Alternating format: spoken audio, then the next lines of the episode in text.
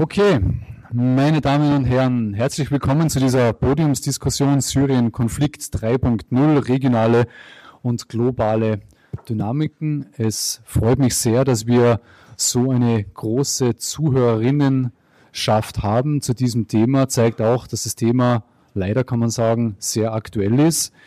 Ähm, ich habe jetzt das Vergnügen, ähm, mich zunächst einmal selber vorzustellen. Mein Name ist Martin Senn. Ich werde diese Veranstaltung heute am Abend moderieren und ich habe das noch größere Vergnügen, Ihnen zwei sehr geschätzte Kollegen vorzustellen, die heute auf dem Podium ähm, zu diesem Thema diskutieren werden. Es ist zunächst einmal unser Gast, Herr Roland Popp.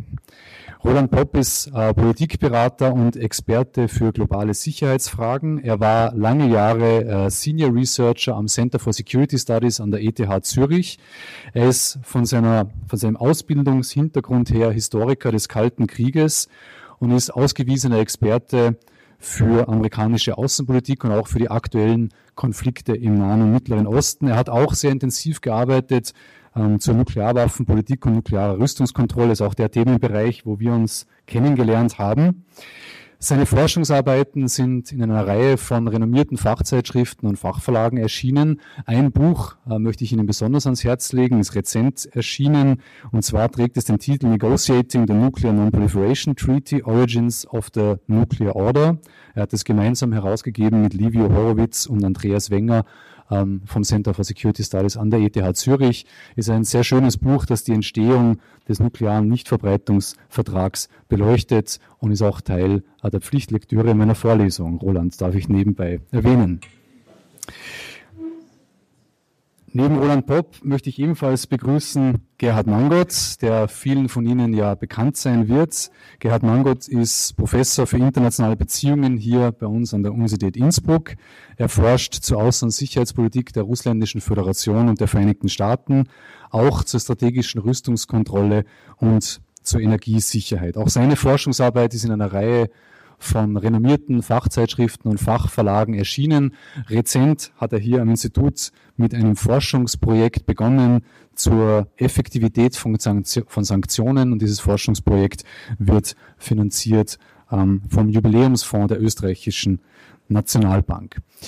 Ich muss Sie jetzt noch darauf aufmerksam machen, dass wir diese Veranstaltung mitfilmen. Ähm, das äh, mitfilmen aber nur diesen ersten Teil ähm, der, der Podiumsdiskussion. Wenn wir es dann später für äh, Fragen und Diskussionspunkte öffnen, wird nicht mehr mitgefilmt, aber ich muss Sie trotzdem aus Datenschutzgründen darauf aufmerksam machen, dass wenn Sie während der, des ersten Teils der Podiumsdiskussion etwas sagen sollten, was ohnehin nicht vorgesehen ist, aber wenn Sie es sagen sollten, wird es auch entsprechend im YouTube-Video vorhanden sein. Stichwort YouTube-Video, äh, wenn Sie sich das Ganze dann noch einmal anschauen wollen, weil es heute so spannend war, ähm, dann finden Sie das Video in einigen Wochen, also vielleicht ein, zwei Wochen auf dem YouTube-Kanal der Universität Innsbruck. Also noch einmal herzlich willkommen auch an unsere beiden Panelisten. Vielen Dank, dass ihr der Einladung so kurzfristig gefolgt seid. Ich muss dazu sagen, ich habe den Herrn Roland Popp erst vor sieben Tagen angeschrieben und gebeten, ob er herkommen kann. Also es ist eine sehr, eine sehr großzügige äh, ähm, Geste, dass er hier auch so kurzfristig an die Universität Innsbruck kommt. Also herzlich willkommen noch einmal und wir steigen jetzt somit gleich direkt in die Diskussion ein. Ähm, meine Frage an dich zunächst einmal, Roland, wäre, der Syrien-Konflikt hat ja mittlerweile schon mehrere Phasen durchlaufen. Deswegen haben wir uns auch dazu entschlossen, diesen, diese Veranstaltung Syrien-Konflikt 3.0 zu nennen, weil wir es jetzt wiederum mit einer neuen Phase in diesem Konflikt zu tun haben. Und gerade eben in den letzten Tagen und Wochen ist sehr viel passiert in diesem Konflikt. Kannst du vielleicht für uns alle noch einmal kurz die wesentlichen Entwicklungen in der jüngeren Vergangenheit zusammenfassen? Okay, danke schön. Erstmal, äh, Sie können mich hören, das funktioniert? Ja. Danke für die Einladung. Ähm, das ist sehr, sehr nett. Ähm, ich wohne in Zürich, das ist jetzt nicht so weit weg von hier. Da kann man auch mal, mal kurzfristig kommen. Ich komme gerne und ich freue mich, dass Sie in so großer Zahl erschienen sind. Ähm, in welcher Phase sind wir des Syrien-Konflikts? Spontan würde man erstmal sagen, wenn man sich die Entwicklung der letzten Tage anschaut, da droht eine neue Eskalation wieder, da droht womöglich oder drohte bis vor wenigen Tagen ein zwischenstaatlicher Konflikt zwischen der Türkei und Syrien ähm, oder auch wieder eine Involvierung internationaler Akteure.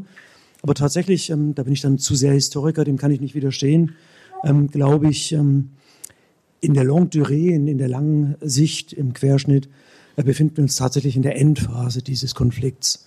Das ist das Wrapping Up. Hier, hier endet ein großer Konflikt, der ja, Syrien massiv in Mitleidenschaft gezogen hat, der viele regionale Akteure ähm, involviert hat, der am Ende auch internationale Akteure involviert hat, ein ganz wesentlicher Austragungsort der internationalen Politik wurde in den letzten Jahren.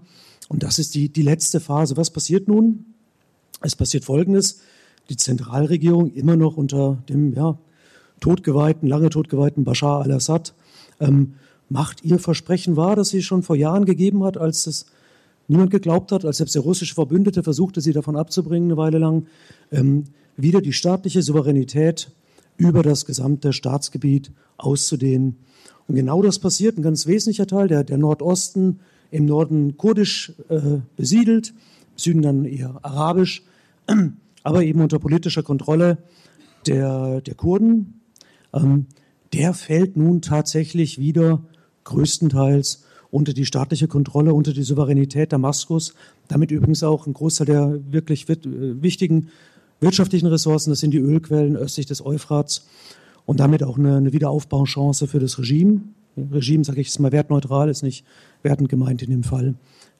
Das heißt, was bleibt? Sie sehen es dann, wenn Sie auf die Karte gucken, bleibt dann das Dunkelrote, das sind die im Grunde türkisch besetzten Gebiete mit Hilfe der Überbleibsel der ehemaligen militärischen Opposition gegen Bashar al-Assad. Nennt sich jetzt auch wieder Freie Syrische Armee, ist etwas anderes tatsächlich als die ursprüngliche Freie Syrische Armee. Und dann in dem Orangen, da sehen Sie die Provinz Idlib, ähm, größtenteils kontrolliert von den verbliebenen Aufständischen. Stärkste Fraktion in dem Gebiet ist tatsächlich der syrische Ableger von Al-Qaida. Das ist größtenteils islamistisch-dschihadistische Gruppen, die da die Kontrolle haben. Ähm, das ist dann das Restgebiet. Es gibt noch im Süden, sehen wir nicht, an der jordanischen Grenze At-Tanf, in der Wüste mehr. Da bleiben die Amerikaner wahrscheinlich für eine Weile, aber ich, mein Bauchgefühl sagt mir, das wird auch nicht allzu lange halten, weil die, die Position jetzt im Grunde keinen Sinn mehr macht. Da ging es im Grunde darum, Iran ähm, geopolitisch einzudämmen. Und das wird jetzt im Grunde hinfällig aufgrund des Rückzugs der Amerikaner aus dem Nordosten. Das heißt, es ist die letzte Phase des Bürgerkriegs. Ähm, und was jetzt als nächstes kommt, können Sie sich ungefähr denken. Im ja, Teil des Stils zwischen Erdogan und den Russen wird vermutlich gewesen sein, dass die syrische Regierung freie Hand bekommt in Idlib. Das deutet sich schon an in, den, in der Propagandapolitik aus Damaskus. Das, also der, der Krieg wird weitergehen und wird sehr wahrscheinlich mit einem Sieg der syrischen Regierungstruppen in Idlib und dem, dem Wiedergewinn dieser abtrünnigen Provinz enden.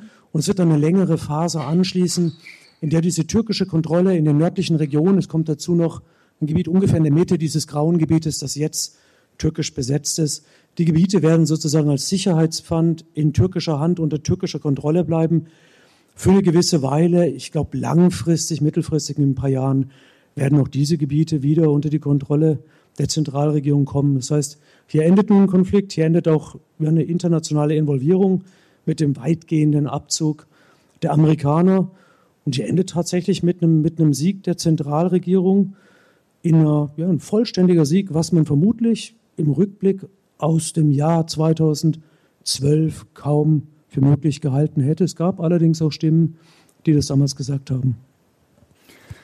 Ähm, Gerhard Roland hat gerade diesen Deal erwähnt äh, zwischen Erdogan und Putin vom vergangenen Dienstag. Kannst uns du hierzu noch ein bisschen was mitgeben, einige Details? Ja, gerne. Diese Vereinbarung zwischen Wladimir Putin und äh, Recep Tayyip Erdogan ist ja eine ähm, Einigung vorausgegangen zwischen dem amerikanischen Vizepräsidenten Pence und dem amerikanischen Außenminister Pompeo und Erdogan, wo eine fünftägige Waffenruhe, die allerdings nicht gänzlich eingehalten wurde, vereinbart war, mit dem Versprechen der Vereinigten Staaten, die Kurden zu drängen, sich aus dem nördlichen Syrien von der syrisch-türkischen Grenze zurückzuziehen, äh, zu einem Abstand von 32 Kilometern.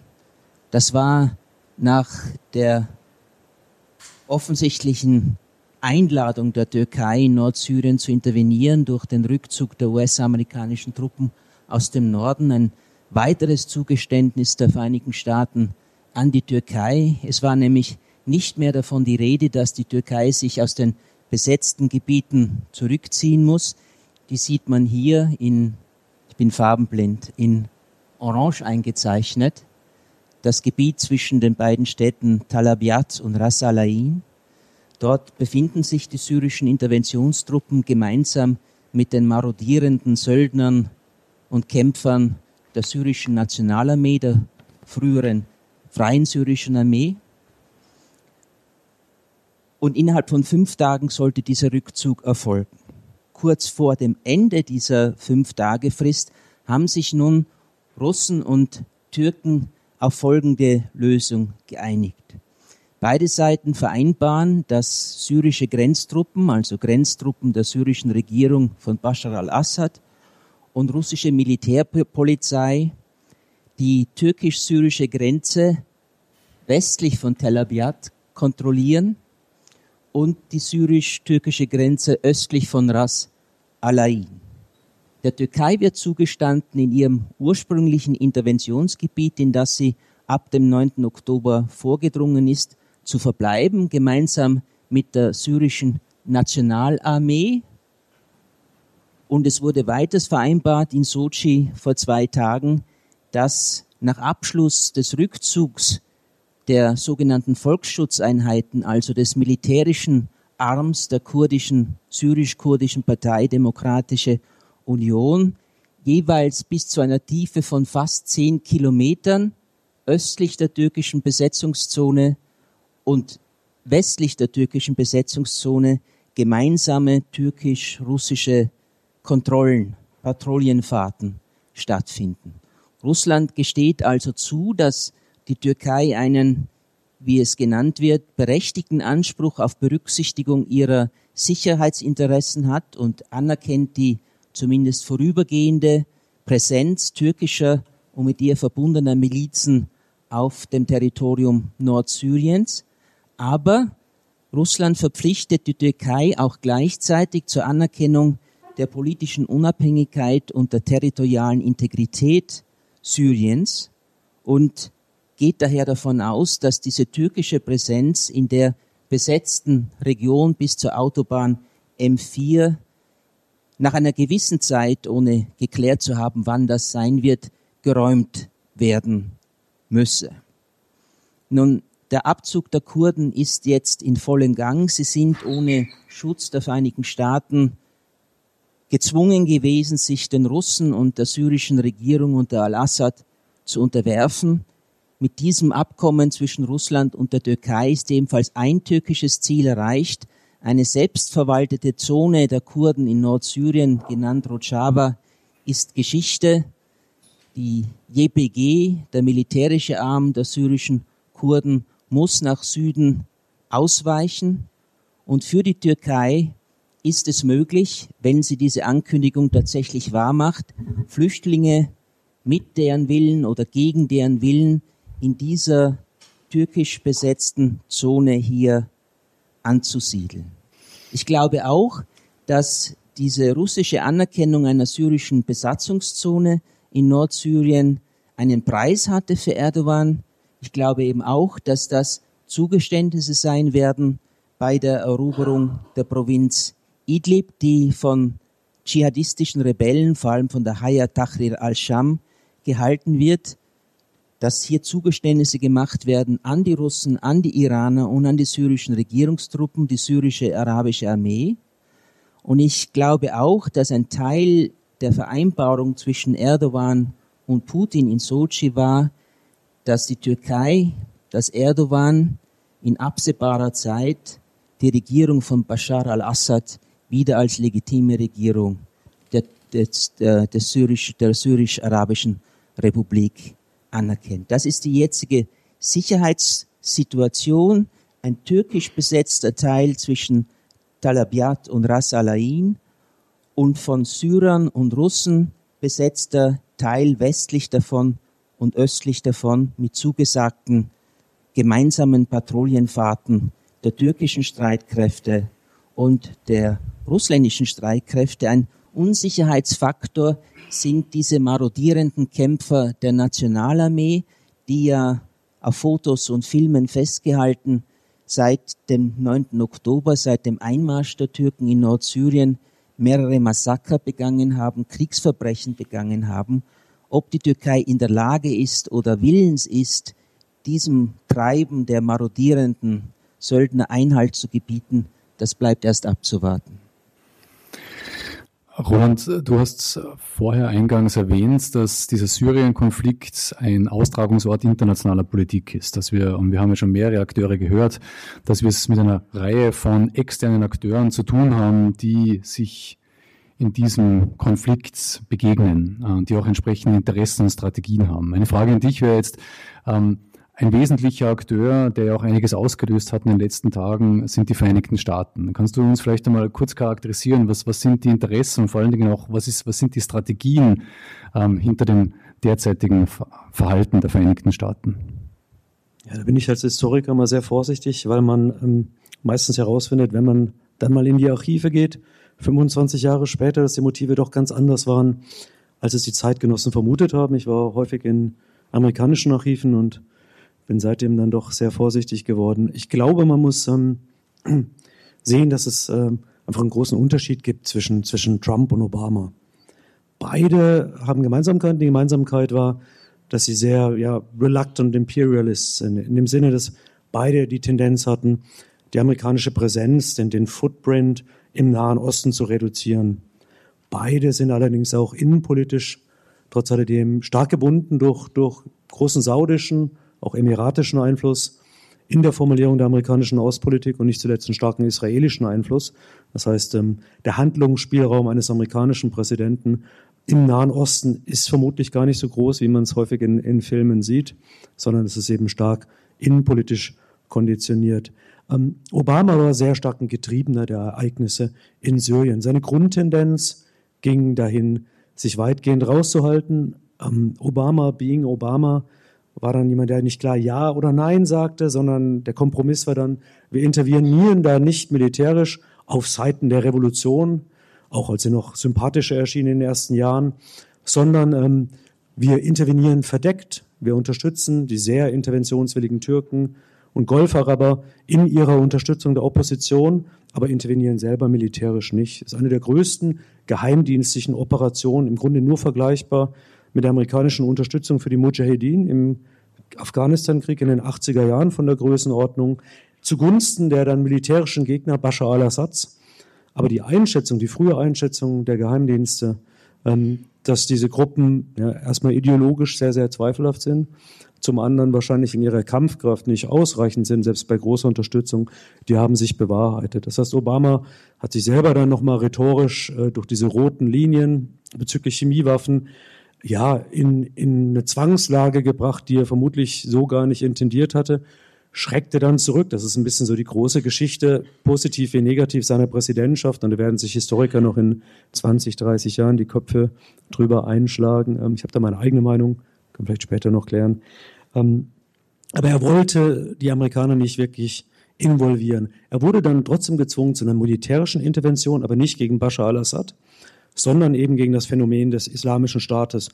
Im Grunde haben sie die Responsibility to Protect. In, in Reihenkultur, die Jesiden, eine kleine religiöse Minderheit, waren von der Vernichtung bedroht. Es gab die entsprechenden Bilder, Dauerbilder in den, in den Nachrichten. Er war im Grunde durch die öffentliche Meinung gezwungen, etwas zu tun, was er sonst vermutlich nicht getan hätte, sofort zu reagieren. Das war dann im September 2014 die Militärkoalition gegen den Islamischen Staat. Bombardierungen aus der Luft, aber auch äh, Bodentruppen, Unterstützungs, mehr eine Unterstützungsfunktion für die irakische Armee, aber eben auch für die Kurden im Nordosten, um äh, den islamischen Staat zu zerstören. Was dann mit reinkam letzten Endes, war dann, waren dann strategische Interessen, die über die Bekämpfung des islamischen Staats hinauswiesen. Da ging es dann um die Eindämmung der Iraner und da spielt dann gerade die amerikanische Innenpolitik eine sehr, sehr große Rolle. Man verblieb dann, obwohl der islamische Staat de facto besiegt war, im Nordosten. Man hatte den Tiger sozusagen am Schwanz und konnte nicht loslassen. Man hatte da eine, eine Position, man hatte dann einen Partner, der stark abhängig war, die Kurden, in jeder Hinsicht und positionierte sich nun da in Syrien, was ansonsten geostrategisch nicht ein wichtiger Staat ist im, im nahöstlichen Spiel. In vielerlei Hinsicht war das dann für ja, die, die geostrategischen äh, Geostrategen in den amerikanischen Thinktanks, aber auch im Pentagon, teilweise im State Department, war es auch ein, teilweise ein Ersatz für die gescheiterte Irak-Intervention. Und einige hatten sicherlich die Absicht, da etwas zu kreieren im Nordosten Syriens, analog zum Kurdengebiet im Irak, das ja de facto abgespalten war, stark autonom war im Irak seit den frühen 90er Jahren und in vielerlei Hinsicht ein amerikanisches Protektorat war. Aber eben Syrien funktionierte anders und das hat sich dann ähm, so nicht durchsetzen lassen. Und Trump war von Anfang an jemand, der eher den, den paläokonservativen Meinungen in Amerika zuneigt, was eben dieses, dieses weltpolitische Engagement angeht, was Forward Engagement angeht, was insbesondere die Priorisierung, die lange Priorisierung des Nahen Ostens angeht. Und er tendierte persönlich sehr, sehr stark vom ersten Moment an, sich weitgehend aus dem Nahen Osten zurückzuziehen, sich vielleicht auf die Kern Position am Persischen Golf zurückzuziehen. Ähm, und dann eben gab es eine Art Kleinkrieg zwischen der Regierungsbürokratie, der, der Permanent Government gegen die Elected Government, die immer wieder versucht haben, da ja, etwas in die Speichen zu werfen. Aber das, das präsidentielle Fahrrad und insbesondere der Twitter-Account sind kaum zu stoppen. Und Trump hat mehrfach angedeutet, er will da raus und hat jetzt wirklich, würde ich sagen, in den letzten zwei, drei Monaten einfach dann auch die Geduld verloren und ging dann im Grunde ohne Deckung der Regierungsbürokratie in der persönlichen bilateralen Diplomatie mit Erdogan sehr, sehr weit. Und Erdogan hat dann die Gelegenheit ergriffen. Also im Grunde war das ein Zusammenspiel zwischen Trump und Erdogan, um den amerikanischen Rückzug aus Syrien zu erzwingen. Es gab ja innerhalb äh, der amerikanischen Regierung auch einen nach außen getragenen Dissens darüber, was man denn eigentlich in Syrien wolle. Wenn wir zurückdenken an die Rede von Rex Tillerson in Stanford im Jänner 2018, als er noch Außenminister war, wo er klare Ziele formuliert hat, die die USA in Syrien erreichen wollen. Nicht nur die Bekämpfung des islamischen Staates, die für Donald Trump im Vordergrund stand und steht, sondern eben auch, wie Sie gesagt haben, die Zurückdrängung des iranischen Einflusses, einen amerikanischen Einfluss auf die politische Regelung des Syrien-Konfliktes zu erhalten und die israelische Sicherheit gefährdet durch iranische Al-Quds-Gruppen und durch iranisch unterstützte Schiitenmilizen zu schützen. Das hat James Jeffrey, der Beauftragte des State Department für Syrien, mitgetragen. Das hat auch der spätere National Security Advisor Donald Trumps John Bolton, auch schon wieder Geschichte, mitgetragen. Sie wollten also ein breites Mandat der Vereinigten Staaten in Syrien haben und es einbetten in diese anti-iranische Strategie seit der Aufkündigung des Nuklearabkommens von 2015.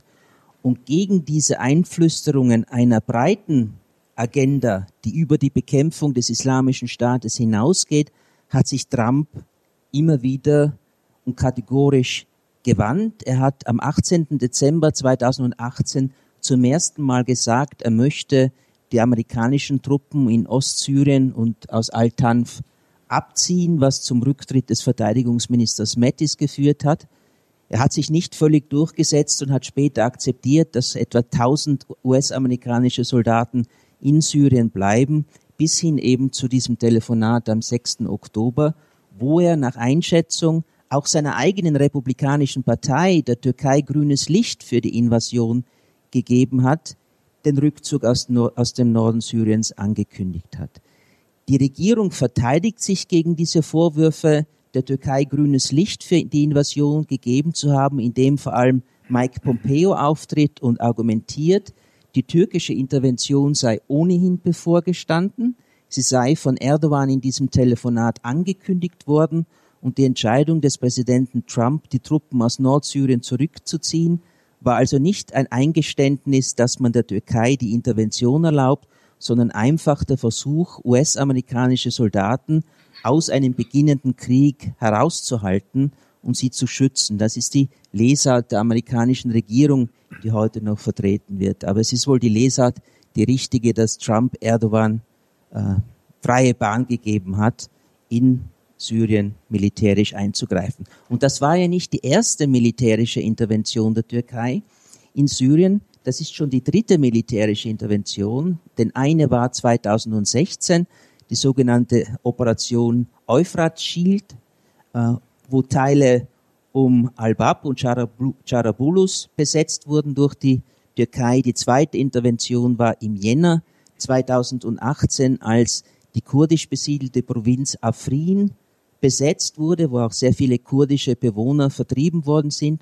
Und jetzt erleben wir eben die dritte türkische Intervention, die, das möchte ich noch sagen, ganz klar völkerrechtswidrig ist. Sie stellt einen Angriffskrieg dar. Die Behauptung der Türkei, die Türkei würde hier ihr Selbstverteidigungsrecht wahrnehmen, ist nicht zutreffend, ist nicht glaubwürdig.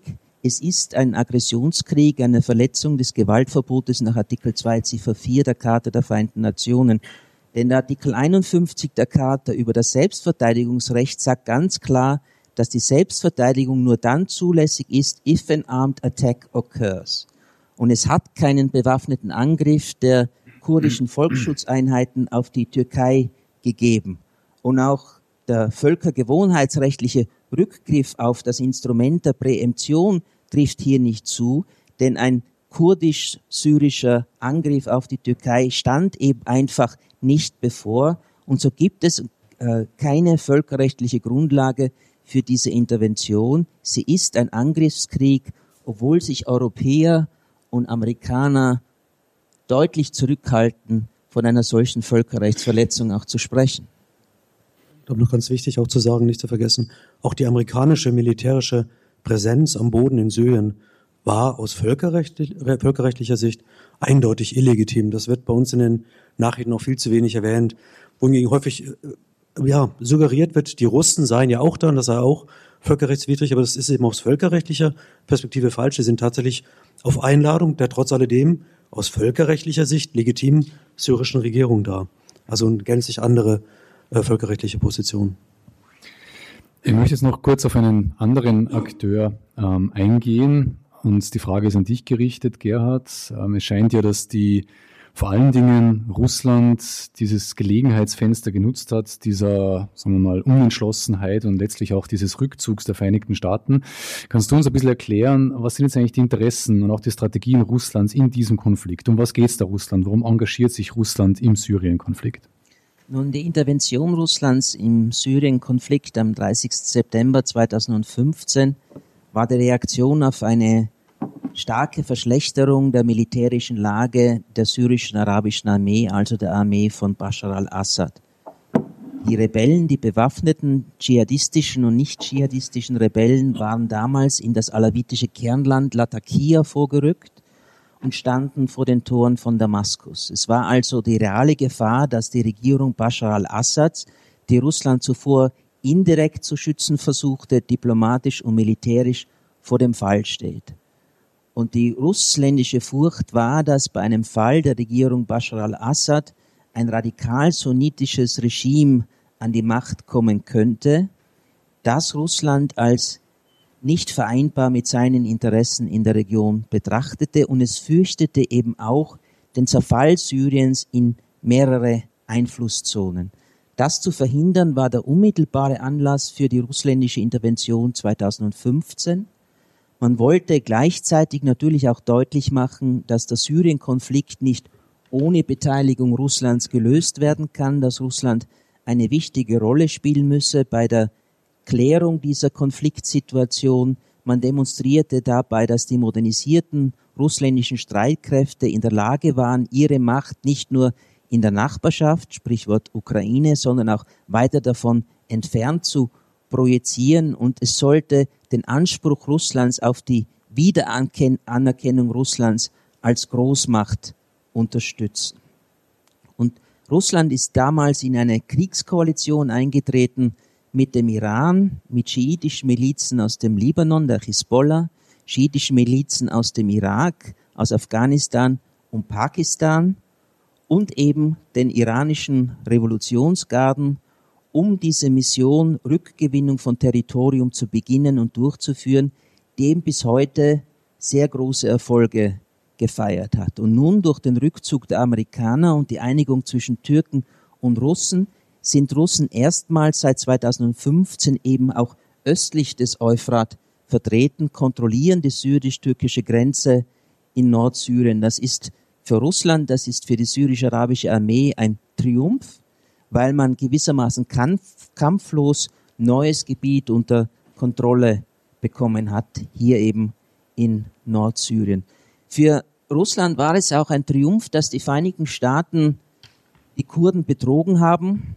Die Russen hatten nicht viel Sympathie für die Kurden ohnehin, aber für die Russen war es vorteilhaft, dass die Vereinigten Staaten erneut demonstriert hatten, dass sie kein verlässlicher Verbündeter sind. Das hatte sich zuvor schon gezeigt, als die USA nichts getan haben gegen die Islamische Republik Iran, als sehr wahrscheinlich der Iran saudi-arabische Ölanlagen angegriffen hat. Nun also der Verrat an den Kurden und die russische Selbstdarstellung, wir sind treue Verbündete. Wenn wir mit jemandem verbündet sind, wie Bashar al-Assad, dann stehen wir auch zu ihm unter allen Bedingungen, bei allen Faktoren, die seine Herrschaft bedrängen. Russland war gleichzeitig auch hoch erfreut über den Konflikt zwischen der Türkei und der USA und die beginnenden Differenzen innerhalb des Nordatlantischen Bündnisses zum NATO-Partner Türkei, diese Unterwanderung, diese Aushöhlung der Innerallianz-Solidarität ist durchaus auch im russischen Sinne und insofern hat Russland in dieser Hinsicht, in diesen drei Hinsichten von den jüngsten Ereignissen in Syrien maximal profitiert. Darf ich ganz kurz was sagen? Also ganz kurz. Ähm, die Abwendung der Türkei vom Westen, die jetzt nicht nur mit Syrien zu tun hat, aber eben auch mit Syrien und auch mit einem Resultat der, der sehr, sehr, sehr geschickten russischen Vermittlungspolitik im Syrien-Konflikt ist, ist mit der größte geopolitische Erfolg, ähm, den sich Russland erträumen kann. Ich glaube nicht, dass Sie das schon gesehen haben zu dem Zeitpunkt, als Sie in Syrien interveniert haben, aber jetzt haben Sie nicht nur Syrien gerettet, gezeigt, dass Sie sozusagen der, der verlässliche Waffenbruder sind, dass Ihr Kriegsmaterial effizient ist, sondern Sie haben sogar geschafft, einen der wichtigsten NATO-Partner, dem, dem Westen, abspenstig zu machen. Und aus geopolitischer Sicht, gerade wenn man sich noch die Situation des Schwarzen Meeres anschaut, ist ein riesiger russischer, diplomatischer, politisch-strategischer Gewinn. Vielleicht noch und um die Türkei nicht zu verlieren an Russland, um eine Annäherung nicht weitergehen zu lassen, haben die Vereinigten Staaten eben auch entschieden, die Kurden fallen zu lassen und sich auf die Seite der Türken zu stellen und deren angeblich legitime Sicherheitsinteressen zu unterstützen. Wenn Sie sich ansehen, wie die NATO auf diese Intervention, diesen Angriffskrieg reagiert hat, dann ist sehr bezeichnend, dass Generalsekretär Stoltenberg davon sprach, Erdogan solle maßvoll und zurückhaltend vorgehen. Das ist alles, was die NATO-Führung gegenüber der Türkei formulierte. Da war keine Rede davon, dass das ein völkerrechtswidriger Angriffskrieg war. Da gab es keine Aufforderung an die Türkei, sich aus Syrien wieder zurückzuziehen, sondern man solle sich maßvoll verhalten, also bei den Angriffshandlungen vielleicht nicht zu viele Zivilisten zu massakrieren. Und die Europäische Union war genauso enttäuschend in ihrer Reaktion. Sie hat sich zwar nach langem Ringen, vor allem ungarischer Widerstand, dazu durchgerungen, die Intervention zu verurteilen, aber es gab keinerlei Einigung auf ein Waffenembargo und keinerlei Einigung auf weitere Sanktionen. Während sich man im Fall Russland-Krim sehr rasch auf Sanktionen geeinigt hat, gibt es keine Sanktionen gegen die Türkei und das hängt damit zusammen, dass die Türkei ein unerlässlicher Partner, geostrategischer Partner der NATO und der Europäischen Union in dieser Region sind, aber auch mit diesem unseligen Flüchtlingsabkommen von 2016, das die Europäische Union gewissermaßen in Geiselhaft der türkischen Führung gebracht hat. Und es war auch nicht überraschend, dass Erdogan kurz nach dem Beginn der Invasion am 9. Oktober festgestellt hat, wenn die Europäer, wenn die Europäische Union unser militärisches Vorrücken als Invasion bezeichnet, dann werden wir die Tore öffnen für die 3,6 Millionen syrische Flüchtlinge, die sich in der Türkei aufhalten und sie nach Europa schicken. Weil man natürlich, man, man darf auch Europa nicht unterschätzen. Europa hat durchaus Mittel in der Hand, in so einem Fall zu reagieren, und zwar empfindlich, wirtschaftlich zu reagieren. Die Russen haben es im Grunde vorgemacht, nach dem Zwischenfall mit dem abgeschlossenen Jet. Ähm, die Russen haben massivste im Grunde ein wirtschaftliches Embargo verhängt gegen die Türkei. Die Türkei ist innerhalb weniger Monate dann, Dankeschön, eingeknickt.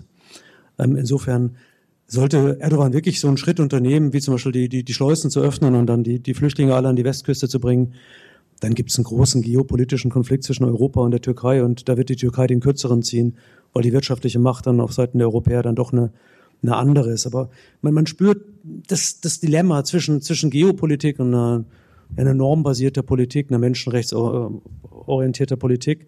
Ähm, jetzt gerade am Beispiel der Türkei. Ähm, letzten Endes kann man da moralisches Grandstanding betreiben. Man kann sich hinstellen und ganz klar machen, ähm, äh, wir stellen euch gegen uns, wir stellen euch, uns gegen euch, es wird Sanktionen geben, ihr fliegt aus der NATO, diverse Drohgebärden, aber letzten Endes die, die strategischen Interessen sind einfach so, dass es ein fatal wäre, sollte das wirklich passieren. Es kann durchaus sein, dass so etwas passiert, ganz einfach, dass Erdogan aus, aus innenpolitischen Motiven heraus da weiter wegschreitet von der NATO und dass es dann irgendwann auch aus, aus sicherheitspolitischer Hinsicht nicht behaltbar ist, die, die Türken weiterhin in der NATO zu belassen das russische Luftabwehrsystem ist schon in, in vielerlei Hinsicht ein Problem.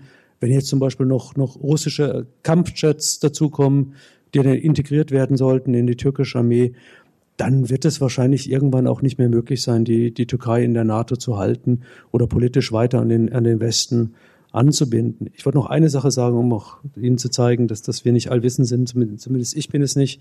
Herr ja, Mongott sicherlich mehr als ich.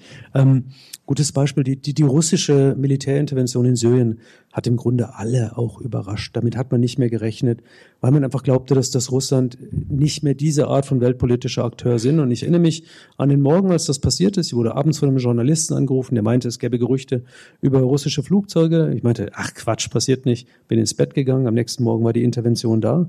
Und habe ich schon die ersten E-Mails bekommen aus Amerika, haha, Roland, Afghanistan, Reloaded und eine große Freude, weil alle glaubten, ja, Interventionen gehen ja immer schief. Ähm, die Russen werden da äh, mit ihrem Schiff äh, auf Sand laufen. Das Morast wird mit, hat Morast, Obama gesagt, ja, der Quagmire, genau. Also man, man freute sich schon richtig gehen darüber, über diesen großen geostrategischen Fehler der Russen. Im Nachhinein haben die Russen in vielerlei Hinsicht gezeigt, wie man militärisch intervenieren kann, wenn man seine Ziele einigermaßen klar definiert, wenn man schlagkräftige und effiziente Akteure, Verbündete auf dem Boden hat und wie man das wirklich auch sehr, sehr geschickt diplomatisch ausnutzt, weil die Russen das sehr kühl, geopolitisch kalkulierend tun und also so rein, ganz vorsichtig jetzt nicht werten, aber so rein als Historiker der internationalen Beziehungen muss ich sagen, ich bin da schon auch beeindruckt. Das war verdammt gut gespielt bis zu diesem Zeitpunkt. Trotzdem ist es natürlich gefährlich auf lange Sicht. Ähm, wir haben jetzt die Vereinigten Staaten ein bisschen abgeklopft, wir haben Russland abgeklopft, wir sind auf türkische Interessen und türkische Strategien ein bisschen eingegangen, aber ein Akteur, der ja auch eine Rolle spielt in diesem Konflikt, ist ja die Islamische Republik Iran. Ähm, meine Frage jetzt an euch beide und zuerst an dich, wenn du noch was sagen möchtest, Gerhard, wer, was, wie reagiert jetzt die Islamische Republik Iran auf die letzten Entwicklungen oder in welcher Position ist der Iran jetzt oder auch welche Interessen verfolgt der Iran in, in diesem Konflikt? Soll ich? Ja, also die, da kommt jetzt die, die größere regionale Politik mit rein. Ähm, ich ich, ich würde mal ganz grundsätzlich tentativ, weil die Archive sind noch nicht auf, ich bin Historiker, pardon, ähm, widersprechen. Ich glaube nicht, dass, dass zu dem Zeitpunkt, wo die Russen interveniert haben, dass, dass die Assad-Regierung vor dem Ende stand. Ich glaube tatsächlich, dass bereits im, im März 2000, na, Mai 2013 man im Grunde es schon geschafft hat, militärisch zumindest die, die, den eigenen Niedergang zu verhindern, weil man es geschafft hat, in Qusayr an der, an der libanesischen Grenze eine entscheidende Schlacht zu gewinnen, mithilfe der Iraner, mithilfe der Hezbollah. Und da wurde verhindert, dass die Aufständischen die Verbindung zwischen Damaskus und dem Mittelmeer unterbrechen konnten. Und von dem Zeitpunkt an konnten die Aufständischen im Grunde nicht mehr militärisch gewinnen, nur noch in einer Ermattungsstrategie.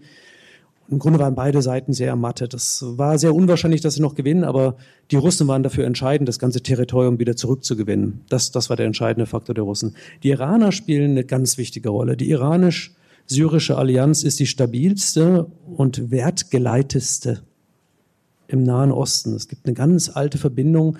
Aus iranischer Sicht waren es die Syrer, die einzige, der einzige Staat der Region, die sie damals unterstützt haben in den 80er Jahren, als sie angegriffen wurden von Saddam Hussein ähm, ein Angriff, der auch vom Westen unterstützt wurde, der auch von Russland unterstützt wurde. Übrigens auch der Einsatz von Chemiewaffen im großen Stil mit, mit taktischer und materieller Unterstützung des Westens, auch der Bundesrepublik Deutschland zum Beispiel.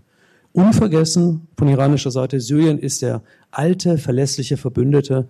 Das war einfach, das war Payback-Time. Also man, man wusste, die haben uns damals gerettet, wir müssen sie jetzt retten. Die Iraner haben sich von Anbeginn an sehr, sehr stark engagiert. Ich glaube, ohne die Iraner hätten die Russen auch niemals die Gelegenheit bekommen, militärisch zu intervenieren, weil dann wäre Assad wahrscheinlich untergegangen. Hezbollah als der klassische nichtstaatliche Verbündete der Iraner aus dem Libanon, sehr wichtige Rolle, ganz einfach. Es gab ein großes Zollstärkenproblem der syrischen Armee aufgrund von Desertion und der mangelnden Verlässlichkeit der stark sunnitisch-arabisch geprägten Division. Die Hezbollah hat gerade diese Rolle aufgefüllt im, im Krieg und hat eine enorme Kampfstärke, die sie auch schon 2006 gegen Israel bewiesen haben. Das heißt, ganz entscheidender Faktor für die Iraner. Also die, die, die Washingtoner Sicht ist so ein bisschen und auch die Begründung für die Präsenz im Nordostsyrien war die Idee, eine Landbrücke zu verhindern. Das werden Sie immer wieder gelesen haben in den Zeitungen. Eine Landbrücke, die dann reichen sollte von Iran über Irak durch dann den syrischen Satellitenstaat für der Iraner hin zum Lebanon unter Hezbollah als Bedrohung der Israelis. Ähm, ist ein bisschen ein Wolkenkuckucksheim, macht auch aus militärstrategischer Sicht relativ wenig Sinn, hätte wahrscheinlich die Unterstützung der Hezbollah erleichtert, aber dafür braucht man nicht diese, diese durchgehende Landbrücke. Äh, ist eher ein vorgeschobenes Argument für die amerikanische Präsenz und auch für die dauernden israelischen Angriffe, die haben wir noch nicht genannt. Die Israelis ist die Macht, die permanent militärisch interveniert hat in diesem Konflikt aus der Luft. Ähm, für die Iraner ähm, ist es alles eine große Gelegenheit. Die sind natürlich sehr froh, dass ein zweiter weltpolitischer Akteur wieder in der, in der, im Nahen Osten unterwegs ist. Sie waren der Paria-Staat zur Zeit der Unipolarität, wo die, allein die Amerikaner das Sagen hatten, in Anführungszeichen. Jetzt sind die Russen da, es gibt eine Option, es gibt eine Aufweichung äh, dieser geopolitischen Ordnung im Nahen Osten. Es gibt sehr, sehr viel Bewegung regional und das eröffnet gerade den Iranern große Möglichkeiten. Historisch ist Russland eigentlich der alte Erzfeind der Iraner, aber tatsächlich sind die Beziehungen gegenwärtig so gut, wie sie lange nicht waren. Symbolisch hat sich das gezeigt während des Krieges, als sie sogar erlaubt haben, dass äh, iranische Basen benutzt wurden von russischen Flugzeugen, um in Syrien zu bombardieren. Und wer Iran kennt, der weiß, wie, wie prekär die Idee auch nur ist, fremde Truppen, gerade, gerade nicht regionale Truppen, im, im eigenen Territorium operieren zu lassen. Also das war ein, fast ein Sündenfall aus Sicht der, einiger Teile des, des, äh, der Islamischen Republik Irans. Die Iraner hoffen, dass man diesen Konflikt jetzt benutzen kann und die russische Involvierung benutzen kann, um dieses amerikanische Monopol weiter aufzubrechen, in der Hoffnung auch, dass die, die Golfaraber den Glauben an die amerikanische Schutzmacht verlieren und dass es dann diplomatische Lösungen geben könnte, um die iranische Isolation in der Region zu beenden. Und sollte das geschehen, dann könnte man auch die amerikanische Isolierungsstrategie aushebeln, ganz einfach, weil sich dann vielleicht die Regionalmächte nicht mehr dran halten würden, die eigentlich Urheber dieser Isolierungsstrategie sind, insbesondere Saudi-Arabien und Israel, die das in einer Art ja, unheiligen Allianz in Washington sehr stark betrieben haben in den letzten Jahren. Und ursprünglich gehörten da die Vereinigten Arabischen Emirate dazu. Man denkt immer, wenn man auf die Karte guckt, das ist ein unwichtiger Akteur, tatsächlich ein sehr zentraler Akteur in vielerlei Hinsicht. Und die sind gerade in den letzten Wochen, das ist im Grunde die wirklich interessante Entwicklung im Nahen Osten, die sind gekippt. Die bekamen nun Angst, äh, was diese Eskalation mit der Islamischen Republik Iran anging und kippen nun auf Verhandlungen und versuchen tatsächlich zu deeskalieren. Das heißt, dieses Aufbrechen der Ordnung, aber auch nicht zuletzt äh, bewirkt durch den Syrien-Konflikt, das ist sehr im, im Interesse der Iraner und die hoffen natürlich daraus, ihre Vorteile ziehen zu können. Ich glaube, da haben wir einen kleinen Dissens, äh, wer immer auch recht hat. Ich denke, dass diese Landbrücke von Iran bis zum Libanon für den Iran schon sehr wichtig war und ist. Äh, der Iran musste beobachten, dass Staaten wie Katar, wie Saudi-Arabien und die Vereinigten Arabischen Emirate die bewaffnete Opposition gegen Bashar al-Assad unterstützt haben, mit dem erklärten Hintergrundziel, einen mit dem Iran verbündeten Staatschef in der Region zu beseitigen. Und deswegen war es für den Iran auch ganz klar, dass er schon sehr frühzeitig auf der Seite von Bashar al-Assad in diesen Konflikt eintritt.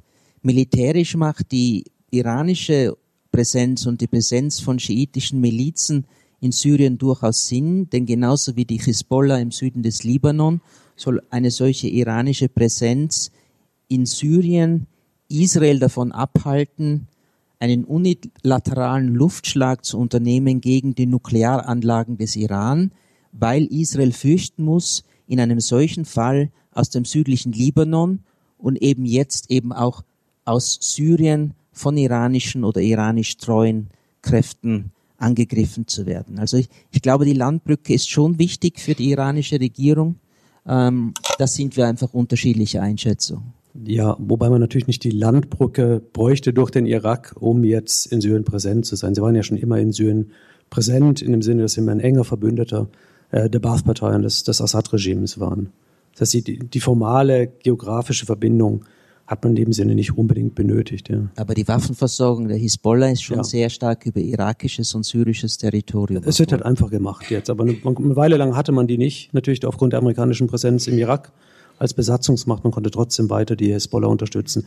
Es macht es einfach, es ist wünschenswert. Ich glaube, es ist ein wichtiger Faktor, ist wirklich tatsächlich diese konventionelle Abschreckungsstrategie, die Idee, dass man Israel bedrohen kann aus der Nähe. Ja, sollten sie sich entschließen, in Iran zu intervenieren. Und äh, es ist eine komplizierte militärische Debatte, will ich jetzt nicht drauf eingehen.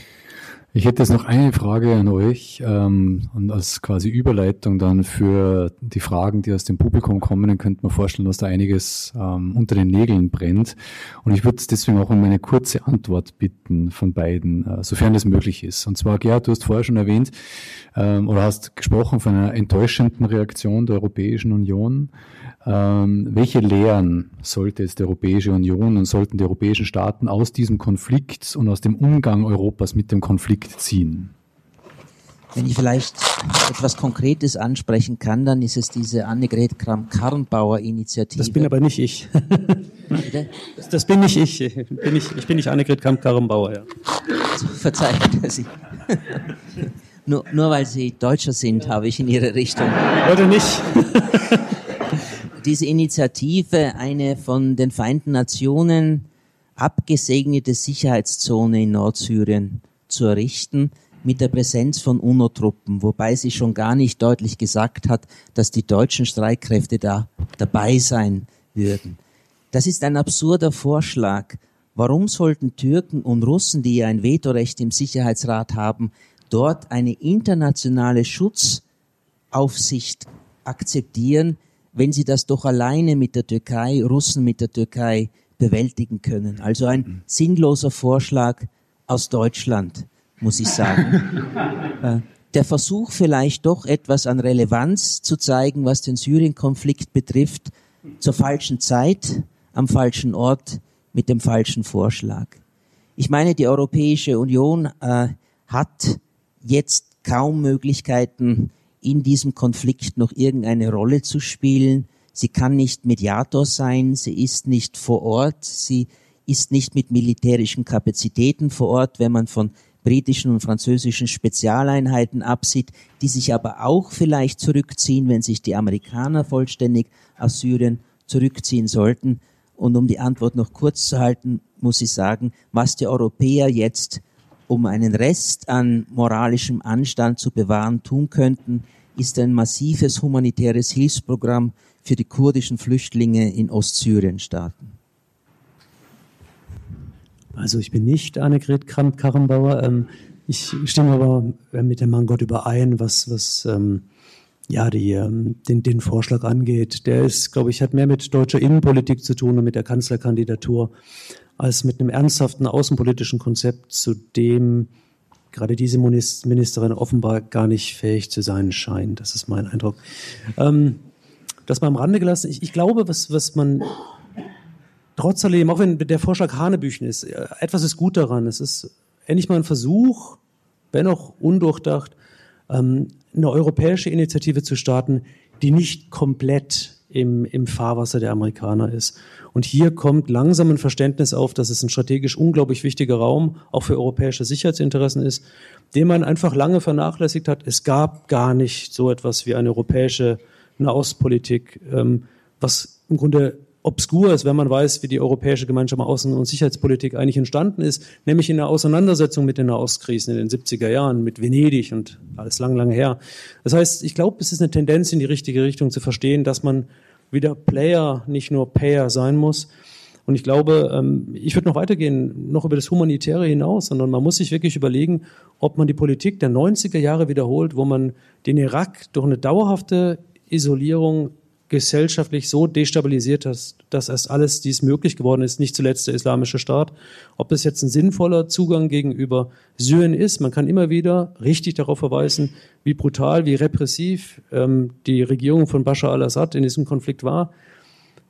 Das hilft den Leuten in Syrien allerdings wenig und das ist wirklich auch moralisches Grandstanding. Ich glaube, sinnvoller wäre es, wenn man eine Rückkehroption für syrische Flüchtlinge schaffen will. Wenn man wieder Einfluss gewinnen will, dann muss man das nutzen, was man hat. Das ist wirtschaftliche Macht eine europäische Rolle beim wirtschaftlichen Wiederaufbau.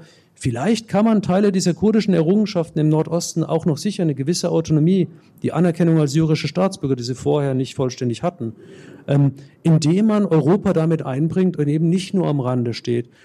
Das wird unangenehm in, in politischer Hinsicht, weil man damit Bashar al-Assad handeln muss. Aber das wird man eh früher oder später tun. Man kann jetzt zehn Jahre warten und hat dann sozusagen den, Moral High Ground. Wir zeigen, wie toll wir Europäer sind, weil wir die Menschenrechte beachten.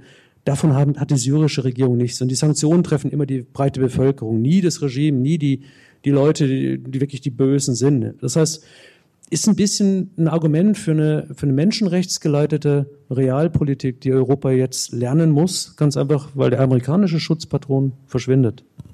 Dafür müsste aber die Europäische Union ihre Position verändern, dass sie zum Wiederaufbau Syriens erst bereit ist, wenn Bashar al-Assad zurücktritt. Absolut. Das, das absolut. Ist eine völlig bizarre. Was man nicht mit, mit militärischen Mitteln geschafft hat, versucht man dann mit einer Erpressung, mit einer wirtschaftlichen Erpressung zu erreichen. Das wird auch nicht funktionieren. Natürlich noch weniger. Das, sind, das ist eine typische europäische Politik. Man greift immer zu Sanktionen, man greift zu diesen Art von, ja, axiomatischen Feststellungen, die im Grunde, das ist keine Politik, sondern das ist einfach ja, Moral Grandstanding. Okay, damit möchte ich mit diesem Plädoyer für eine menschenrechtsgeleitete ähm, Realpolitik, möchte ich die Diskussion öffnen.